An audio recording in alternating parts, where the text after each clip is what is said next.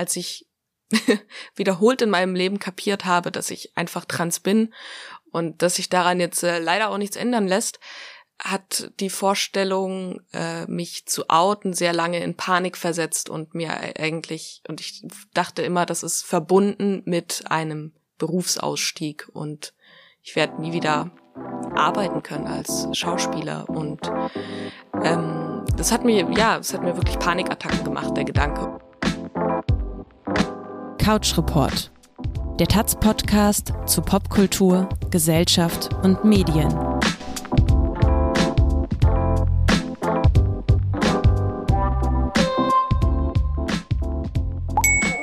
Hallo und herzlich willkommen zum Couch Report. Das ist der Taz-Podcast über Popkultur, Gesellschaft und Medien. Mein Name ist Peter Weißenburger. Wir sind heute eine Woche später mit unserem Podcast rausgekommen als normalerweise. Und das hat einen Grund, weil nämlich genau vor einem Jahr im Süddeutsche Magazin wie viele sind's? 184? 185 waren es damals. 185 SchauspielerInnen, deutsche SchauspielerInnen, deutschsprachige SchauspielerInnen, sich auf der Titelseite des SZ-Magazin geoutet haben als queer, also als schullesbisch, non-binär, trans. Und das ist jetzt genau ein Jahr her und ich spreche heute mit zwei SchauspielerInnen darüber, was sich in der Zwischenzeit eigentlich verändert hat in der deutschen Schauspielbranche und was vielleicht auch nicht. Mit mir im Studio ist Oskar Melina Aris Adonis Borcherding, Schauspielerin, bekannt seit 2020 als Mitglied des festen Cast in der Serie Vapo Berlin im ersten. Herzlich willkommen hier bei mir, Oskar. Hallo.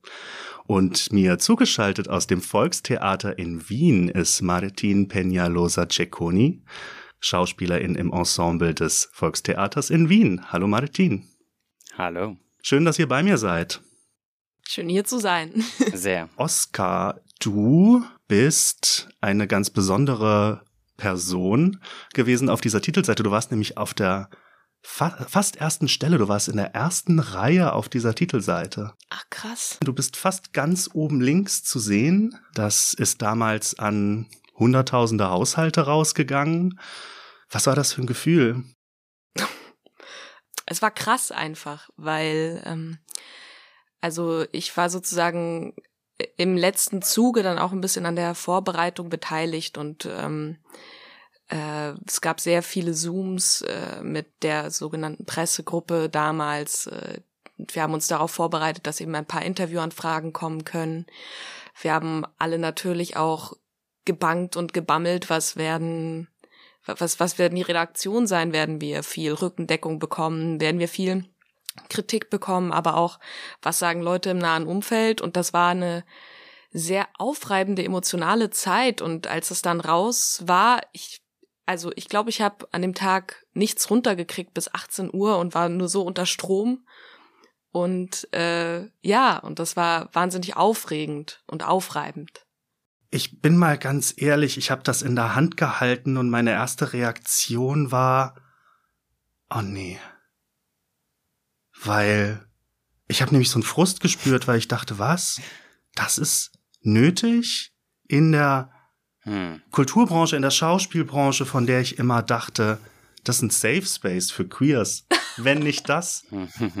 Wenn nicht das ein Safe Space ist, was ist denn ein Safe Space? War, lag ich da total falsch, Martin? Hm, naja, schwierige, schwierige Frage, weil, also ich bin gerade zum Beispiel, bin ich sehr, sehr glücklich in den Produktionen, wo ich hier bislang war und gerade bin, ähm, habe ich das Glück, einfach ein sehr awares Team zu haben, was da sehr drauf achtet und ähm, ja, da bin ich unendlich dankbar, weil ich eben weiß, dass das nicht die Norm ist. Ganz im Gegenteil eigentlich. Also und auch ähm, tatsächlich meine Schauspielschule ich erst jetzt so richtig ähm, nochmal unter dem Aspekt sehr wertschätzen kann, ähm, nachdem zum Beispiel im Sommer, da gab es die KDTS, die Konferenz der Theaterstudierenden. Oh je, also ich habe da echt Übles gehört, also nein. Was denn? Also das, oh Mann, also ich meine, das sind, das sind wirklich, ich habe von vielen gehört, die eine Schauspielschule verlassen haben oder gar nicht erst angefangen haben aufgrund der Diskriminierungen oder der des Verkennens. Also ich finde, das hat ganz viel mit Erkennen und ähm, Wertschätzen und Respekt zu tun. Und gerade Transpersonen, ähm, die Erfahrungen gemacht haben, wirklich ihre Identität verkannt zu bekommen. Also wo, wo ja. es wirklich heißt so, ja, aber du bist doch eigentlich und also solche Sachen, also da bin ich wirklich sprachlos und da verstehe ich jede Person, die da einfach nur ähm, direkt aus der Tür tritt. Ja, ich glaube, ein Safe Space ist es nicht. Nö. Ich glaube, dass es möglich ist und auch manchmal gelingt, den an gewissen Orten in der Branche zu kreieren. Ich glaube, worin die Branche total gut ist, ist sich gegenseitig ständig zu bestätigen, wie wahnsinnig woke und äh, links alle sind. Aber äh, nein, ein Safe Space ist es auf jeden Fall nicht. Da muss noch sehr, sehr viel getan werden und zwar an den Strukturen. Ganz klar. Martin, du bist ja damals auf dem Cover, ich sag damals, das ist 100 Jahre her, bist vor einem, vor einem Jahr, vor genau einem Jahr auf dem Cover des Süddeutschen Magazins noch nicht dabei gewesen. Du bist in der Zwischenzeit dazugekommen. Mhm. Was hat dich dazu bewogen, damit zu machen? Ja, also ich hatte, ich hatte tatsächlich auch noch gar nicht davon mitbekommen im Vorfeld. Und ähm, als es dann draußen war, das war für mich, boah, das war wahnsinnig krass. Also das war wirklich, das hat mich sehr, sehr, sehr, sehr tief berührt und auch sehr, sehr empowered vor allem. Das Act-Out-Cover damals.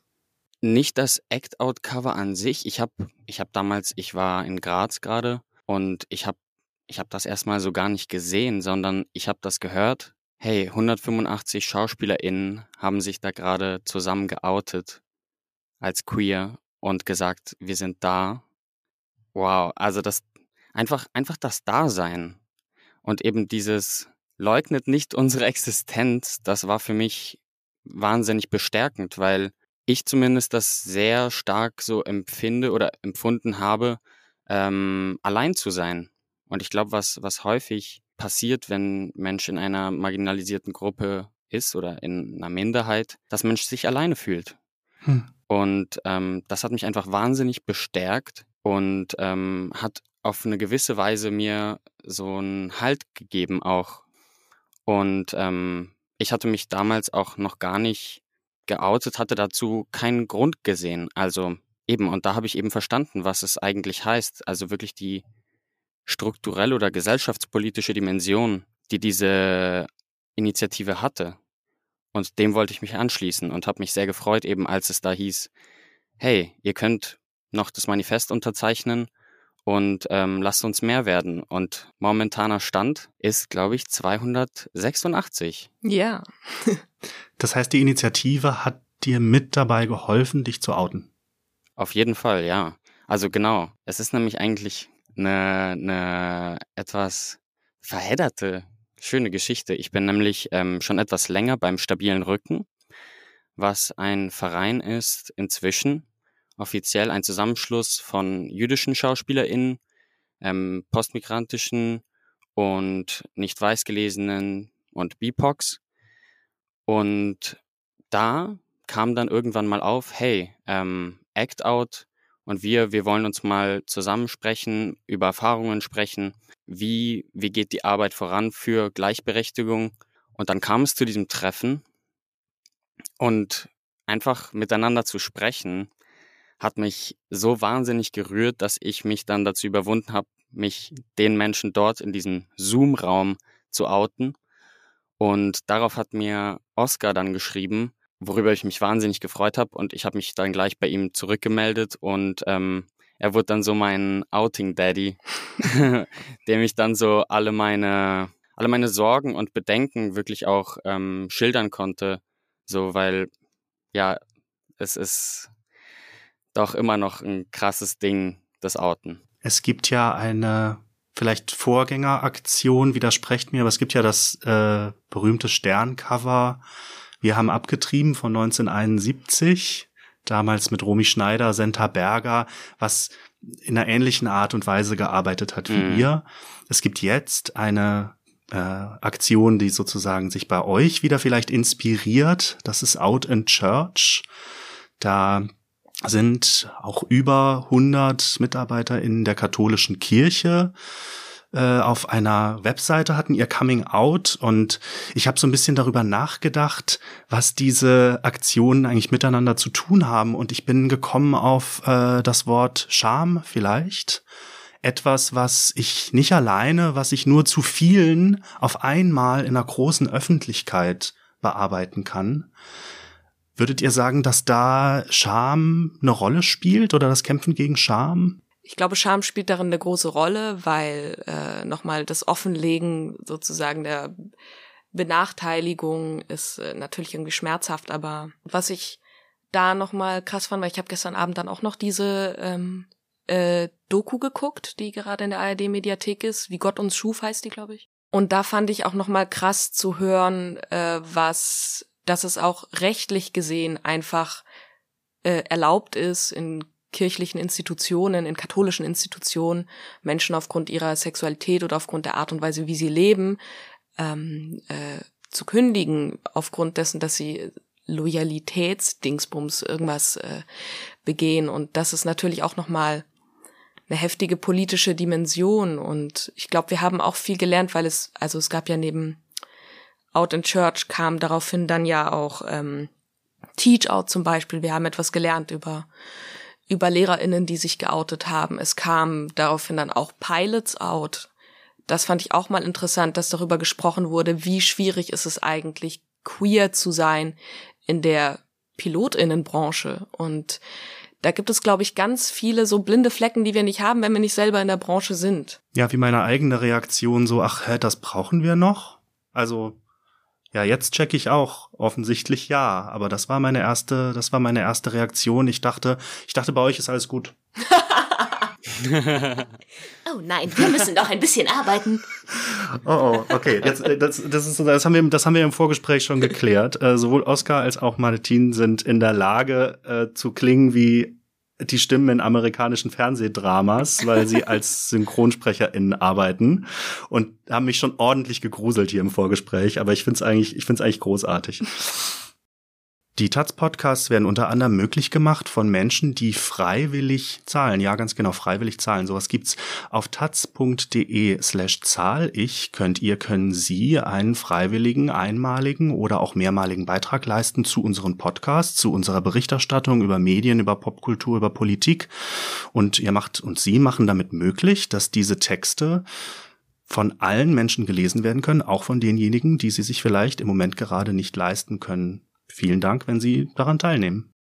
Was ja unter anderem eine zentrale Kritik war, Martin und Oskar damals in den Interviews als Act Out im Süddeutschen Magazin rausgekommen ist, war, uns wird in der Branche immer wieder davon abgeraten, uns zu outen.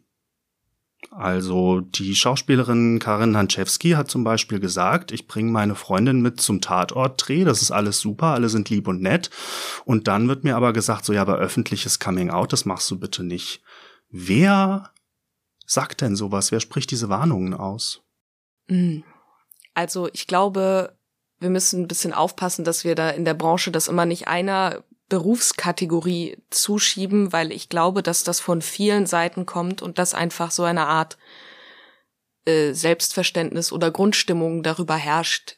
Ähm, na, das ist doch privat und ist egal und wir akzeptieren dich alle voll, aber behalt's für dich, dann ist einfach alles leichter. Also äh, da sind sowohl Agenturen drin als auch äh, CasterInnen, als auch, ja, vielleicht auch wirklich, ich habe das ja auch oft erlebt als wirklich einfach nur wohlgemeinte äh, Ratschläge im Sinne von ähm, im Sinne von ja mach das einfach nicht, damit du, weil es ist es einfach besser, wenn du es nicht machst. Und da, wie gesagt, jetzt habe ich doch gesagt, CasterInnen und Agenturen, möchte ich aber, wie gesagt, denen allein nicht zuschieben, weil ich habe einfach eher immer so diesen Vibe gespürt von, es ist einfach einfacher, wenn du es nicht machst. Und äh, und hol dir diese Schwierigkeiten nicht. Ist es denn einfacher? Martin, ist es einfacher? Diese Frage ist echt riesig. Hm. Die ist echt riesig. Also ich, ich kann mir vorstellen, dass es für ein draußen oder für das Äußerliche sozusagen auf jeden Fall erstmal irgendwie leichter ist. Aber ich muss sagen, ich will diese Freiheit nicht missen. Ich will ich sein. Und ich meine, ich, ich spiele sowieso und ich spiele sehr gerne andere Menschen. Dann will ich in der Zeit, wo ich einfach ich bin, auch wirklich ich sein. Und ich meine, da ist dann, finde ich, schon auch nochmal ein Unterschied äh, zu fassen. Es ist einfach nochmal was anderes, eben ob, also als was geoutet. Hm. Weil das eine ist, finde ich, eben die, die Geschlechtsidentität, in, in meinem Fall jetzt, und ähm, die sexuelle Orientierung. Wobei bei beidem es eben, finde ich, auch eben was Strukturelles ist. Und eben das Outing dann ja, vielleicht ist das persönliche Karriereleben vielleicht irgendwie eingeschränkter oder was auch immer. Oder es, also es gibt auf jeden Fall mehr Komplikationen, das würde ich schon sagen, vor allem mit dem Außen eben, vielleicht weniger mit dem Innen, vielleicht. Aber. Vielleicht, ich nehme das mal auf, wir teilen nach das Außen und das Innen. Ja. Und das Innen ist vielleicht freier. Äh, und hm. wenn die Personen sagen, ha, das wird schwierig, das gibt Komplikationen, meinen die das Außen? Was meinen die da im Außen mit diesen Komplikationen? Das, was dann schwierig ist. Na, ich glaube, ja, also wie Martin eben schon angerissen hat, das ist wirklich unterschiedlich von Position zu Position. Wir haben unterschiedliche Privilegien innerhalb der LGBTQIA Plus Community, äh, auch unterschiedliche Umfelder. Deswegen, also ich finde auch Coming Out ist auch etwas, was man durchaus kritisch betrachten darf. Ich bin nicht der Überzeugung, dass sozusagen etwas ist, was jemand machen muss, sondern was jemand machen kann, wenn es sich für diese Person als richtig und als befreiend anfühlt. Hm. Ich gehe total mit, dass es mich auch irgendwie befreit hat. Ich hatte als, also halt, als ich wiederholt in meinem Leben kapiert habe, dass ich einfach trans bin und dass sich daran jetzt äh, leider auch nichts ändern lässt, hat die Vorstellung, äh, mich zu outen, sehr lange in Panik versetzt und mir eigentlich, und ich dachte immer, das ist verbunden mit einem Berufsausstieg und ich werde nie wieder arbeiten können als Schauspieler. Und ähm, das hat mir, ja, das hat mir wirklich Panikattacken gemacht, der Gedanke. Und ähm, ja, und ich habe mich halt einfach daran gewöhnen müssen und mit der Zeit gemerkt, dass es aber nicht möglich ist für mich, ungeoutet zu sein, weil also das Ding ist halt auch als Transperson, ich meine, ich bin eine Person, die halt zu 90 Prozent als weiblich gelesen wird. Äh, ich fühle mich aber halt zu 90 Prozent als männlich, habe ich halt Pech gehabt. Und für mich war insofern auch das Z-Magazin eine Chance, oder zumindest habe ich es als das gesehen. Ich war zwar schon geoutet in der Branche, Jahr davor habe ich das schon irgendwie so versucht, so anzureißen. Ähm, und ich habe aber auch schon gehofft, dass durch das SZ-Magazin ich vielleicht ein paar Fragen klären kann und ähm, weil als weiblich gelesene Person, die aber transmännlich nicht binär ist, gibt es keine Chance.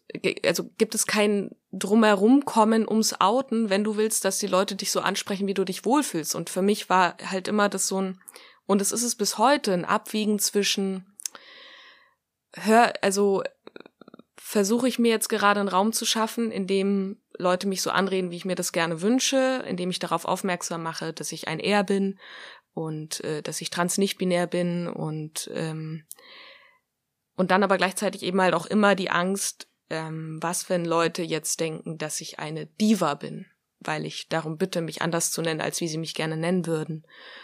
Was, wenn ich jetzt alles kompliziert mache und wenn plötzlich die Leute sich nicht mehr trauen, mit mir zu arbeiten, weil sie Angst haben, alles falsch zu machen. Oder ja, oder auch was, wenn sie es einfach, wenn sie, sie sich einfach scheiße verhalten und es ignorieren und nicht mit mir sprechen und äh, ja, genau. Ich finde an der Stelle so gut zu sagen, weil das eigentlich ein Phänomen ist, was ja bei allen Diskriminierungsformen stattfindet, dass die Oppressoren sobald eben eine marginalisierte Gruppe da irgendwie die Stimme erhebt, sich beraubt fühlt und meint, ja. hey, das macht jetzt alles hier kompliziert und was nehmt ihr uns hier weg? Und ich denke mir jedes Mal so, das sollte nie euch gehören. also, das ist, das ist so eine Frage der Perspektive einfach.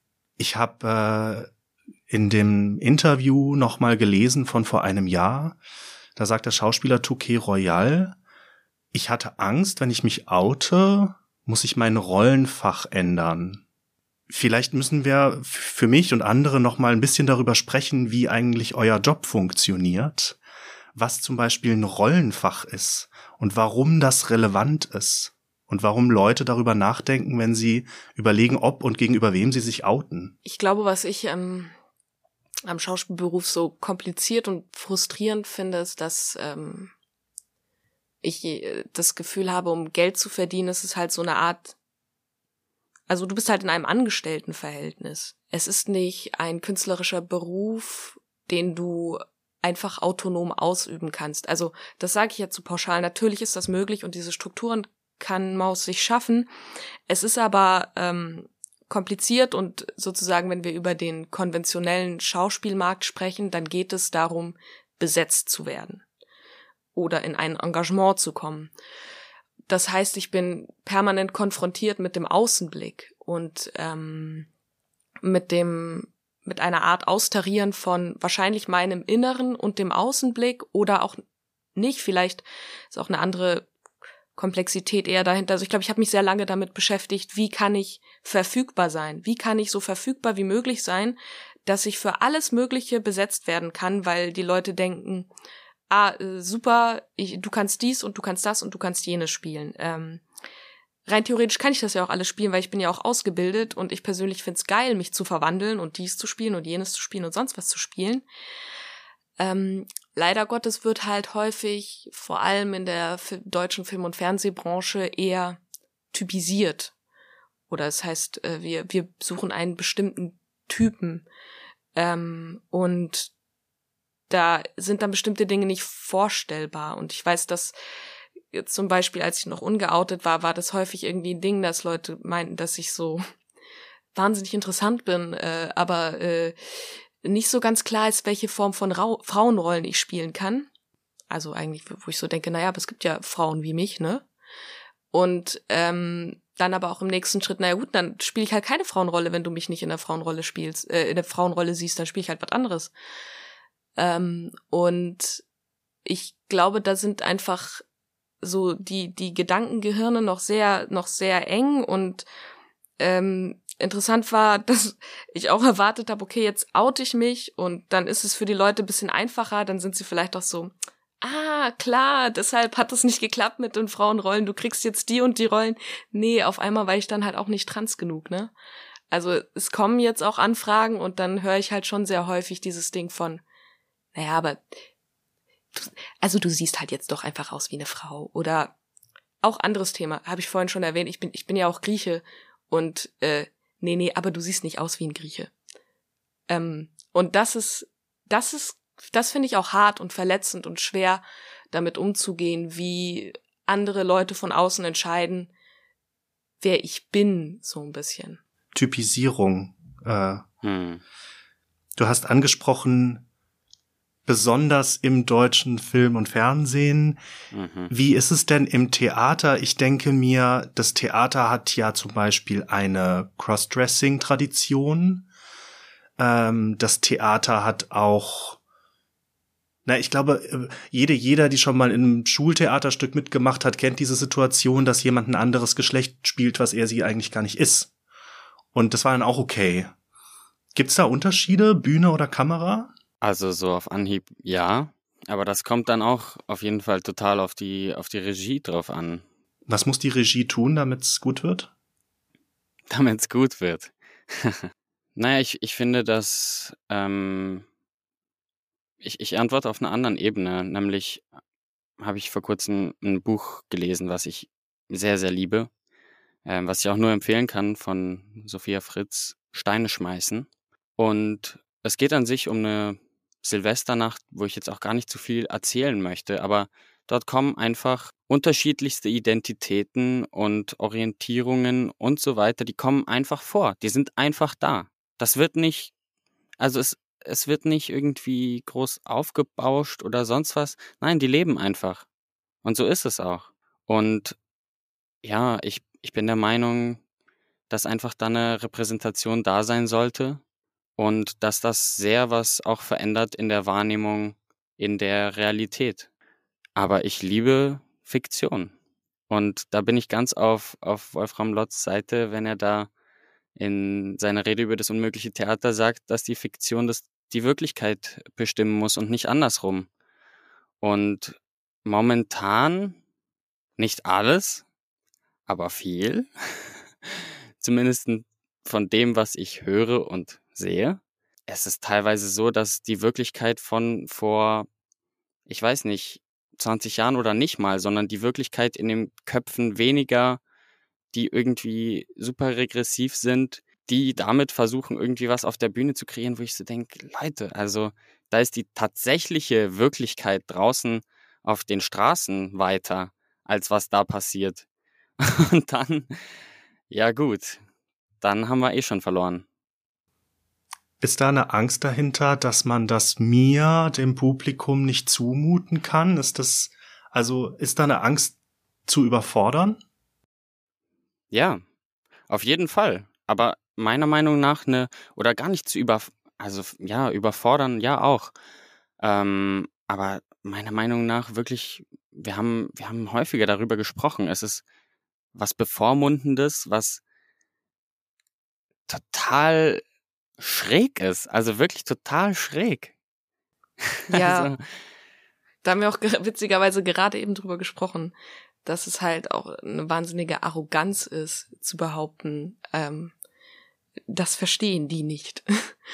Und äh, das ist tatsächlich ein bisschen ein Argument, wo ich ein bisschen sauer drauf reagiere inzwischen, weil ich so denk, ja, weil es wahnsinnig bevormundend ist und arrogant und ähm, vor allem, wenn ich eben in einem Raum spreche, wo ich gerade feststelle, dass die Menschen, die mir gegenüber sitzen, einfach eine wahnsinnig homogene Masse sind, dann denke ich, aber vor wem habt ihr jetzt Angst, gewisse Dinge zu zeigen? Vor euch oder vor anderen? Verstehe ich irgendwie nicht. Ja, genau. Also das, das muss ich sagen, das ist auch häufiger irgendwie was, was ich dann so denke, so, ist jetzt diese Angst eigentlich in euch? Oder also, woher, woher kommt diese Angst? Also, wenn, wenn die Kunst nicht den Absprung schafft, wo dann? Ich finde es auch total schön, was du vorhin gesagt hast, dieses Zitat von Lodge, das sozusagen die, ähm, äh, wie hast du das nochmal? Sag's nochmal bitte. Die Fiktion muss die Wirklichkeit bestimmen. Die Fiktion muss die Wirklichkeit bestimmen und gleichzeitig gucken wir manchmal auf die Straße und denken, hä, aber die Wirklichkeit ist viel weiter als die Fiktion momentan, wenn wir uns das deutsche Fernsehen zum Beispiel genau. ansehen. Ich glaube, dass manchmal auch vergessen wird, dass ja die Wirklichkeit, also wenn wir wenn wir zum Ziel haben, etwas Authentisches wiederzugeben, die Wirklichkeit ist überfordernd und komplex und vielschichtig. Und also das, das ist eben auch etwas, was mir dann so ein bisschen fehlt, wenn es jetzt so langsam losgeht. Ich, ich sehe ja viele Bemühungen im Film und Fernsehen, ähm, äh, sich ein bisschen diverser zu gestalten, dass es dann oft schwierig ist, das vielschichtig zu denken. Also dass meiner Meinung nach auch gerade die, die Stoffe, die gemacht werden über Transpersonen, dass die Intersektionalität auch manchmal das, äh, das Übereinanderlagen von verschiedenen Identitätsmerkmalen nicht mitgedacht wird. Es gibt jetzt mehr Inhalte mit queeren Geschichten, das im Fernsehen habe ich so wahrgenommen, also äh, berufsmäßig äh, gucke ich mir sehr viel Fernsehen an und äh, die letzten paar Jahre konnte ich eigentlich immer mehr oder weniger sagen, es gab nichts und niemanden, außer vielleicht Nebenfiguren oder Mordopfer. äh, dieses Jahr ist es anders. Tatsächlich habe ich festgestellt, ähm, es gibt ähm, Loving Her, die Serie, es gibt All You Need, äh, die Serie Wir, das sind alles äh, queere Geschichten. Ich habe jetzt kürzlich ähm, eine neue Serie gesehen auf, äh, was ich glaube, was RTL ist. Äh, Friedmanns 4, das ist so eine Familien leichte Vorabend Wohlfühlgeschichte, wo tatsächlich ein, ein, ein nicht binäres, also eins von den, von den Kindern dieser Familie nicht binär ist oder trans und das ist jetzt nicht, das ist jetzt nicht äh, großes Fernsehen für die Geschichte oder so, aber diese Figur ist da und das ist einigermaßen äh, einigermaßen sensibel fand ich äh, fand ich wurde das dargestellt. Ähm, wie wie ist das aus eurer Sicht? Wir haben es jetzt ein Jahr später, sowohl was den Output angeht, die Geschichten, die ihr seht, die Bücher, die euch vielleicht vorgelegt werden und auch die Stimmung in der Branche. Was hat sich getan? Also ich glaube, das ist ein bisschen schwierig oder ich möchte zumindest der Branche noch nicht zu viel vorwerfen, weil ein Jahr später ist nicht genug Zeit, dass sich was verändert. Also weil ähm, die Sachen, die letztes Jahr dann auch rausgekommen sind oder dieses Jahr, die wurden ja auch vor Act Out schon geplant. Deswegen bin ich noch ein bisschen, ein bisschen zurückhaltend mit Kritik, habe aber natürlich auch welche. Und ähm, äh, ja, und das ist tatsächlich eben ein bisschen das, was ich vorhin schon angerissen habe, dass mir so die Vielschichtigkeit in den Dingen fehlt. Ich habe mich zum Beispiel auch, also, nee, ich möchte eigentlich keine Beispiele nennen, aber ich habe mich sehr viel über diese Stoffe auch gefreut, vor allem über die, die äh, lesbischen und schwulen Stoffe und die dann irgendwie ähm, versucht haben, so ein holistisches Bild von der Community zu zeichnen. Und da war ich dann schon auch immer ein bisschen traurig, dass äh, vergessen wurde, dass es eben auch trans- und nicht-binäre Menschen gibt, die sich durchaus als lesbisch und als Teil der Community identifizieren oder als schwul oder. Also auf jeden Fall viel wird man noch irgendwie erfahren, aber gerade eben von den Sachen, die ich irgendwie mitbekommen habe, was natürlich auch mit meinem Umfeld und so weiter zu tun hat, ähm, sind eben, wie Oskar vorher auch meinte, die meisten Sachen eben oder die meisten zum Beispiel nicht binären Figuren oder queeren Personen sind eben die jungen Coming-of-Age-Geschichten, die jetzt so ähm, entstehen und muss man schauen, also in welche Ebenen die vordringen. In dem Sinne, dass natürlich, ähm, ja, also jetzt irgendwie so eine Miniserie oder so mit einer queeren Hauptrolle, ja. Aber bin ich mal gespannt, ähm, ob wir da auch eben, ich weiß nicht, Kinohauptrollen sehen werden. Ich, ich nehme schon wahr, dass es eben sehr viele Casting Calls jetzt auch gibt, die explizit auch nach trans- und nicht-binären Personen suchen und ähm, also auch viel tatsächlich von außerhalb Deutschlands, äh, aber auch innerhalb Deutschlands passiert es. Und das geschieht auch teilweise sehr respektvoll, teilweise aber auch nicht. Also was ich auch als Veränderung wahrnehme in der Branche ist auf jeden Fall schon Bewusstsein. Ich habe letztes Jahr aber zum Beispiel auch eine Sache erlebt, äh, die, die ich schon noch ein bisschen unangenehm und auch ein bisschen bezeichnend fand, war, dass äh, für eine für ein deutsches Format wurde wohl händeringend nach einem Transmann gesucht. Ähm, und ich habe an drei verschiedenen Momenten von drei verschiedenen Leuten einen Anruf gekriegt, jeweils von Cis-Männern, dass sie da diese Anfrage haben und sie wissen nicht so recht und dürften sie das jetzt und da, da, da. Und ich habe halt immer, ich habe die klare Meinung, dass wir nicht an einem Punkt sind in der Geschichte, in der äh, Transpersonen von Cis-Personen gespielt werden dürfen. Bin ich dagegen momentan. Äh, ich weiß nicht, ob ich diese Meinung immer haben werde. Momentan habe ich sie. Und äh, ich fände das schön, wenn das die KollegInnen auch berücksichtigen. Und ich habe da auch ja, da, ein Wahrne da eine Wahrnehmungsveränderung mitgekriegt und finde das total schön, dass ich eben auch Kolleginnen mitkriege, die sich solidarisieren und die sagen, das mache ich jetzt nicht mehr. Ähm, das habe ich jetzt begriffen, dass das äh, für viele Menschen verletzend ist. Aber der traurige Ausgang der Geschichte ist, dass es am Ende doch wieder ein Cis-Mann gemacht hat. Und ähm, da bin ich ein bisschen bitter darüber und da kann ich mich auch schlecht vertrösten damit, dass mir gesagt wird, ja, aber das Buch würde nochmal überarbeitet und ähm, es ist jetzt ein bisschen respektvoller, weil da, dafür ist es für mich mir ein zu starkes äh, Herzensthema. Wenn, wenn zum Beispiel Cis-Personen können Cis-Personen spielen und auch Trans, aber Trans-Personen können nicht Cis-Personen spielen, dann haben wir ein Problem. Voll. Und genauso eben auch, was, was jetzt eben zum Beispiel ähm, Ableism angeht, ne? Weil yes. eine Person, die im Rollstuhl sitzt, wird nicht aufstehen. Also wenn es jetzt eine Figur gibt, so, wo es explizit zum Beispiel diesen, ähm, diese Behinderung gibt, Leute, dann macht doch bitte den Platz. Weil Ja. es, es wäre ja schön, wenn, wenn, ich weiß nicht genau, bei welchen Leuten es da überall hakt, dass es da nicht weitergeht. Ähm, weil ich glaube, dass, dass da irgendwie eben auch an der Zeit ist, dass sich wirklich so was Grundsätzliches irgendwie ändert. Dass nur weil eine Person so und so aussieht oder jetzt diese oder jene offensichtliche oder weniger offensichtliche Eigenschaft hat, nicht etwas völlig anderes interpretieren kann. Ja, ich finde das eben, äh, ich finde das eine sehr komplexe Diskussion und ich finde, äh, was eben häufig ein Gegenargument ist, wenn ist ja, ist ja also zum Beispiel gegen ähm, äh, Transpersonen sollten nicht von Cis-Personen gespielt werden, ist, äh, dass es dann kommt, ja, aber äh, Spielen ist doch Verwandlung und dann sollten doch alle alles spielen und ich glaube, was es geht nicht darum, dass, dass das Spielen verboten wird. Es geht darum, darauf aufmerksam zu machen, dass Spielen ein Privileg ist und dass sich auch in Mhm. der in den darstellenden Künsten eine Machtgesellschaft widerspiegelt, in der bestimmte, äh, bestimmte Personengruppen die Möglichkeiten haben, sich in alles Mögliche zu verwandeln.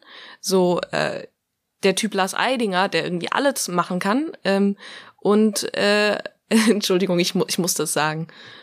Der Name soll drin bleiben. Ich habe mich nur gerade gefragt, der alles machen kann oder, oder vor allen Dingen ähm, ähm, arrogante Schnöselrollen. Ja, vielleicht, aber es ist, äh, er, er kriegt die Chance zu so einer Verwandlung und so. Und das ist eine Chance, die ich nicht kriege, so. Die viele Mhm. Leute nicht kriegen. Und das ist, ähm, und das ist ein bisschen schade. Und ich finde das auch wichtig, dass wir das, dass wir das einfach wirklich in unser Bewusstsein, in unser politisches und geschichtliches Bewusstsein zurückholen, dass Spielen nie etwas war, was in, also jetzt mal Deutschland, Österreich, Schweiz weit gesprochen, es, es ist keine äh, Tradition von, das konnten immer alle machen und die haben sich immer alle fröhlich verwandelt. Nein. Es gab ein paar Leute, die das gemacht haben und die haben sich in alle Leute verwandelt und die haben sich auch über bestimmte Personengruppen lustig gemacht und ähm, und ich glaube schon noch, dass wir diesen Beruf vielleicht einfach ein bisschen neu denken äh, könnten oder sollten. Ähm, und ich persönlich find's ja auch, also was, was, weshalb ich sage, dass es auch so, eine, so ein komplexes Thema ist, ist, dass zum Beispiel jetzt auch bei Act Out gibt es aber jetzt auch Personen, die sich eben geoutet haben als lesbisch, die jetzt nur noch Rollen als Lesben angeboten bekommen und äh, dann vielleicht auch äh, Stoffe, in denen eine Rolle nicht lesbisch ist und dann wird vorgeschlagen, willst du, dass wir sie umschreiben auf lesbisch? Und deswegen ist es, also es ist nicht eins zu eins zu übertragen auf, aha, ihr wollt jetzt nur noch spielen, was ihr seid. Das ist nicht das Ding. Es geht um ein Machtbewusstsein, um ein Bewusstsein an Teilhabe. Ähm, und ich hoffe, dass das so ein bisschen klarer wird in den nächsten Monaten, Jahren. Ich weiß, es ist komplex und schwer zu verstehen für manche Leute so, aber es geht nicht darum, dass äh, jede Person nur noch sich selbst spielen will. Es geht darum, dass jede Person die Chance haben soll, zu spielen und besetzt zu werden und dafür ein Bewusstsein zu schaffen. Das ist was, was ich mir sehr wünsche. Also wir waren ja über Typisierung da gerade drauf gekommen. Und ich finde in dem Zusammenhang eben total wichtig zu sagen, dass es so ein vermeintliches Normal gibt. Und eben zum Beispiel habe ich vor kurzem ähm, ein, ein Drehbuch gelesen. Da, da stand dann vorne in der Personenschreibung, Personenbeschreibung stand dann, bei der einen Person steht dann eben bisexuell, bei einer anderen steht irgendwie lesbisch und bei sieben steht die sexuelle Orientierung nicht. Warum? Haben die keine oder also gibt's ja Mhm. auch, ähm, aber kann man ja auch dann ausschreiben, dafür gibt's Begriffe. Oder dann steht halt bei, bei zwei anderen, steht dann POC. Und die anderen? Also, das, das finde ich ist halt das Ding. Da wird eben ganz klar unterschieden zwischen Norm und abweichend von der Norm. Ja. Und ich finde, das ist eigentlich so der Ursprung von diesem, also eben so fremd, nicht fremd. Ich glaube auch, dass ein Weg ist, anzufangen, diese sogenannten Normen eben genauso zu benennen. Deswegen ist es so wichtig, so Begriffe wie cis zu benutzen, weiß und ähm, able-bodied. Ich glaube, dass das ein wichtiger Schritt ist, um weiterzukommen? Also ich, ich hasse das ja, diese, dieses ganze Kategorisieren in, in dies und das, bist du jetzt das oder das. Also wirklich, da, damit kann man mich jagen und das eben zu sehen, wenn, wenn Mensch jetzt eben diese Kategorien aufmacht, dass es eben nur ein Zwischenschritt ist, um die hoffentlich irgendwie abzuschaffen. Aber es ist jetzt einfach gerade nicht so, dass wir alle auf irgendwie einer friedlichen Insel leben, wo alle gleichberechtigt sind. Das ist einfach nicht der Fall. Ja, ich glaube, es ist halt total wichtig zu bedenken, dass ähm, also ähm, Eckdot hat halt wahnsinnig viel Unterstützung oder auch, sagen wir, eine Art Vorarbeit einfach auch von anderen schon bestehenden Gruppen, Organisationen, Vereinen. Ich meine, Act Out ist ja kein Verein oder dergleichen. Ähm, es sind einfach Menschen, die lose miteinander chatten. ähm, aber es gibt einfach sehr viele Vereine, die in dieser Branche wichtige Arbeit machen, wie zum Beispiel die Queer Media Society, aber auch Stabiler Rücken, der Verein, von dem Martin schon gesprochen hat, schwarze Filmschaffende, das Berlin Asian Film Network. Ähm, und das, es gibt einfach einige Vereine da, die, die schon sehr viel Arbeit geleistet haben und die uns, als zum Beispiel auch um strukturelle Gespräche ging, uns auch unterstützt haben, darin zu sagen, okay, so und so führt man diese Gespräche auch, ähm, lasst euch nicht verarschen. und äh, da ist so ein bisschen so eine eine, eine Art Schulterschluss entstanden und wir haben das dann auch Schulterschluss genannt. Und äh, bis jetzt waren das erst zwei Treffen, die wir hatten, äh, wo wir uns zusammengetan haben, auch mit äh, äh, tauben SchauspielerInnen zum Beispiel und äh, viel miteinander einfach geredet haben, was sind unsere Ziele, was sind unsere Probleme und das hat, war glaube ich ein sehr bereichernder Zoom für viele, weil das für viele Leute, die eine einfach äh, Diskriminierung erfahren, das auch nochmal Blickwinkel geöffnet hat, ähm, zu sagen, ach stimmt, da gibt's auch noch einen Ausschluss und das sind auch Dinge, die ich nicht mitdenke. Und ähm, das, äh, da sind wir gerade noch am gucken, dass wir darin weiterhin in Kontakt bleiben und und ihr habt das, das, was ihr sozusagen vor eurer Aktion aufgenommen habt, von den VorgängerInnen in der Zwischenzeit auch weitergegeben an andere, stimmt das? Naja, ich glaube, wir haben ihm schon in einer Art beratenden Funktion zu man manchen so zur Seite gestanden, wie zum Beispiel Pilots Out, da gab es ein paar Zooms und äh, das auf jeden Fall. Und gleichzeitig will ich aber auch nicht so die Erfolge, die andere Gruppen äh, äh, geleistet haben, so für uns beanspruchen. We made you. We made We, you. You're here because of us. Nein, ich, ich kann das total nachvollziehen, ja. aber ich finde es auch total wichtig, mhm. dass man, dass man das auch sagt, so ja, nie, also eine, eine Aktion, Politik fällt nicht vom Himmel, es sind immer nee. Leute vorher da, die schon was wissen, die Erfahrung haben. Ähm, Leute vernetzen sich und, und man gibt Erfahrungen weiter. Äh, ja. Alle, Bescheidenheit in allen Ehren, aber ich, ich finde es ja auch wichtig, dass ja. äh, wir uns vergegenwärtigen, dass jetzt nicht plötzlich out of nowhere 184 Leute sagen, wir machen jetzt mal ein Titelcover und wir wissen auch genau, wie es geht. Ja, toll. Ja, voll. Total.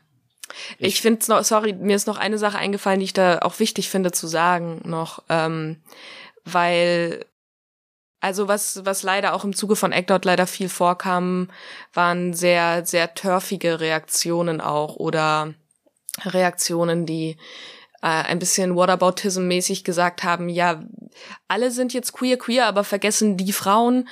Und ich ähm, finde, dass gerade die TERF-Bewegung in Deutschland leider sehr stark ist und sehr erstarkt ist. Äh, TERF, äh, Trans Exclusionary Radical Feminists. Also Femi selbstbezeichnete FeministInnen, die glauben, dass die Fortschritte von Transmenschen zulasten von Cis-Frauen gehen. Kann man das so ungefähr Ja, sagen? genau, genau. Das, genau. Finde ich eigentlich ganz gute Zusammenfassung.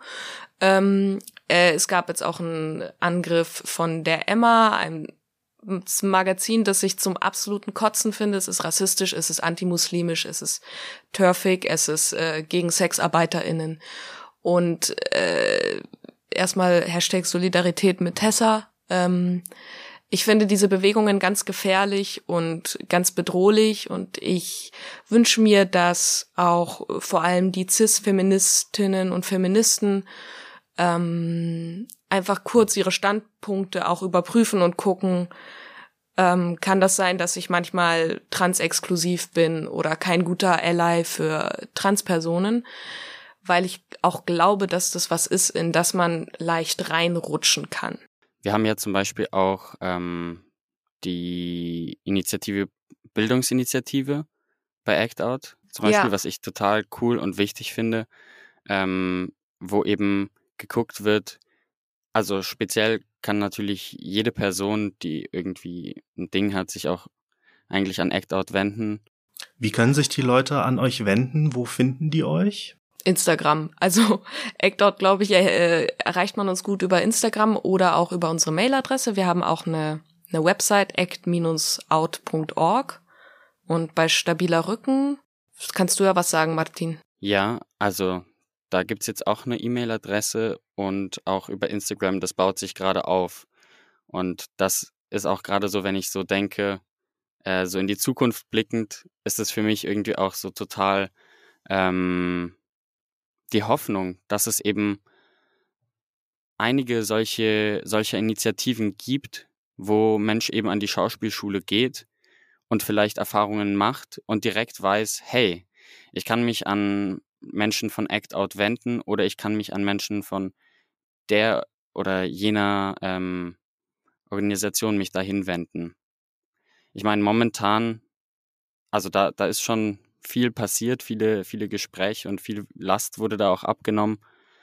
Ähm, ich meine, bislang lief eigentlich alles ehrenamtlich, was natürlich eigentlich alles auch Arbeit ist. Auch eben diese ganze Arbeit, wenn jetzt irgendwie Fragen sind zu welchem Sein auch immer, das ist alles Arbeit.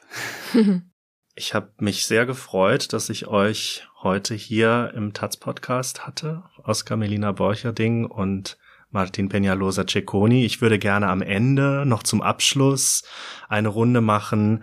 Kurze Antwort. Sätze, die ich euch bitten würde, kurz zu vervollständigen. Okay. Das Schönste an meinem Beruf der Schauspielerin ist. In Fülle erleben. Sich verwandeln. Das Schlimmste an meinem Beruf als Schauspielerin ist.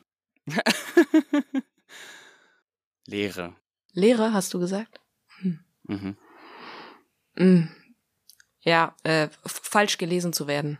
Wenn ich irgendjemandem ihre oder seine Rolle klauen könnte, welche Rolle wäre das?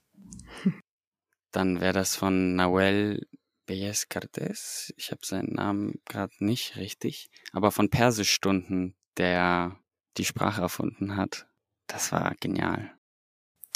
Ich würde richtig gern mal so ein Robert De Niro Dings spielen, wisst ihr? So, wo man so, wo ich so irgendwie mich für ein halbes Jahr in so ein Hotelzimmer einsperre und krass viel abnehme oder krass viel So zunehme. Method. Ja, ja, genau. Und dann so Taxi-Driver und sonst was und für alle unausstehlich am Set bin. Sowas will ich machen. Mann. Uh. Das kann man warten. Von der Film-, Fernseh-, Theaterbranche erwarten wir im nächsten Jahr Sehr viel Mut. Sehr, sehr viel Mut. Und dass es crazy wird. Ich erwarte strukturelle, strukturelle Veränderungen an den obersten Positionen. Hm. vom Publikum wünschen wir uns. Ganz viel laut sein irgendwie. Also da mehr Austausch, Ja. Feedback. Echt? Mhm. dass das Theater voll wird. Und die Kinosäle. Dass sie nicht zu Hause im Netflix chillen, sondern live an den Start kommen und die Tomaten schmeißen oder halt das Gold. Genau, aber natürlich nur mit Maske. Wünschen wir uns das nicht alle? Ja. Ach, vielen herzlichen Dank, Oskar, Martin, für unser Dank Gespräch. dir. Danke ebenso.